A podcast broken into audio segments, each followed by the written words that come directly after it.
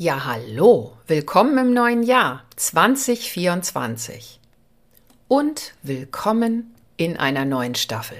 Ich habe es das letzte Mal schon angekündigt und ich habe über Weihnachten, also über die Feiertage, auch ordentlich darüber gebrütet. Du hast ja inzwischen gemerkt, ich kann am besten Episoden planen, wenn ich einfach eine Überschrift habe, so eine Art Guide. Worum geht's mir? Was ist mir wichtig? Dann habe ich auch sofort Ideen, was ich alles in einen Podcast packen kann oder wen ich dazu ansprechen kann. Und ich habe hin und her überlegt, was denn mal eine gute Überschrift wäre, die einfach an den Bedarf meiner Kunden anknüpft, also vielleicht an deinem Bedarf und gleichzeitig auch mich inspiriert, ein bisschen zu recherchieren, vielleicht mal über den Tellerrand zu schauen, auch neues, unbekanntes, vielleicht überraschendes Wissen für dich hier zusammenzutragen. Und ich habe natürlich auch überlegt, was für Menschen ich letztes Jahr so begegnet bin, welchen Fachkräften und welche Fragen da vordringlich waren in Coachings, Trainings oder Workshops. Also was denen wichtig war und was wirklich weitergeholfen hat. Eine Sache, eine Frage ist mir dabei immer wieder in Erinnerung. Was kann ich tun, damit die Leute das machen, was ich möchte, auch wenn ich sie nicht zwingen kann? Jede Fachkraft, die aktiv ist in ihrem Arbeitsfeld, sei es Qualität, Umweltschutz, Arbeitssicherheit oder jetzt auch Nachhaltigkeit, die möchte natürlich zu diesem Thema auch etwas erreichen. Da ist es ja auch völlig verständlich, dass sie sich dann fragt, wie gelingt mir das? Wie kann ich wirksam werden zum Thema? Wie schaffe ich das in meinem Unternehmen, diese Zielsetzung voranzubringen und dafür zu sorgen, dass bestimmte Dinge einfach gemacht werden? Zum Beispiel Dinge, die rechtlich vorgegeben sind. Das kann ich wirklich richtig gut nachvollziehen. Und aus diesen vielen Trainings, Coachings und Workshops habe ich eins mitgenommen. Es hilft, wenn man begreift, in welchem Umfeld man tätig ist, in welcher Umgebung. Denn diese Themen, die kommen ja einfach dazu, die müssen eingeflochten, ja quasi integriert werden. Und das geht am einfachsten, wenn das, was da neu dazukommt, einfach auch gut passt zu dem, was schon da ist.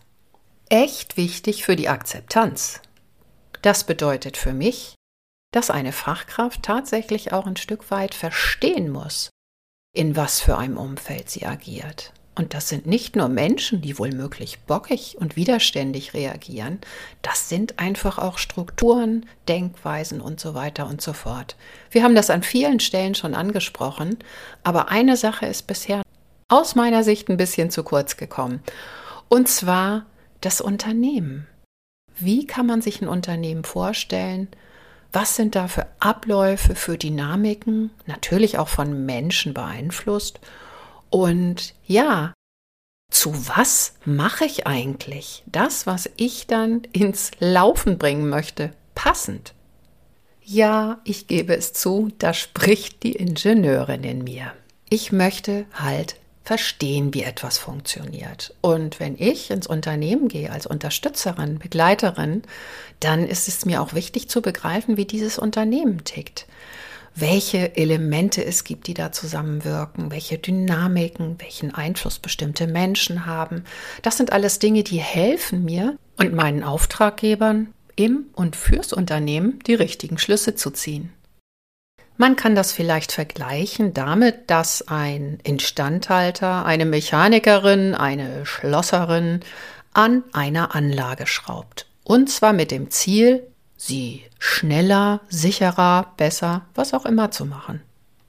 Für so einen Menschen, der sich da an die Anlage wagt, ist es doch wirklich sinnvoll, dass er weiß, aus was für Einzelteilen sie besteht und wie die zusammenwirken, bevor er oder sie irgendwas daran anbaut, ergänzt, dreht oder schraubt.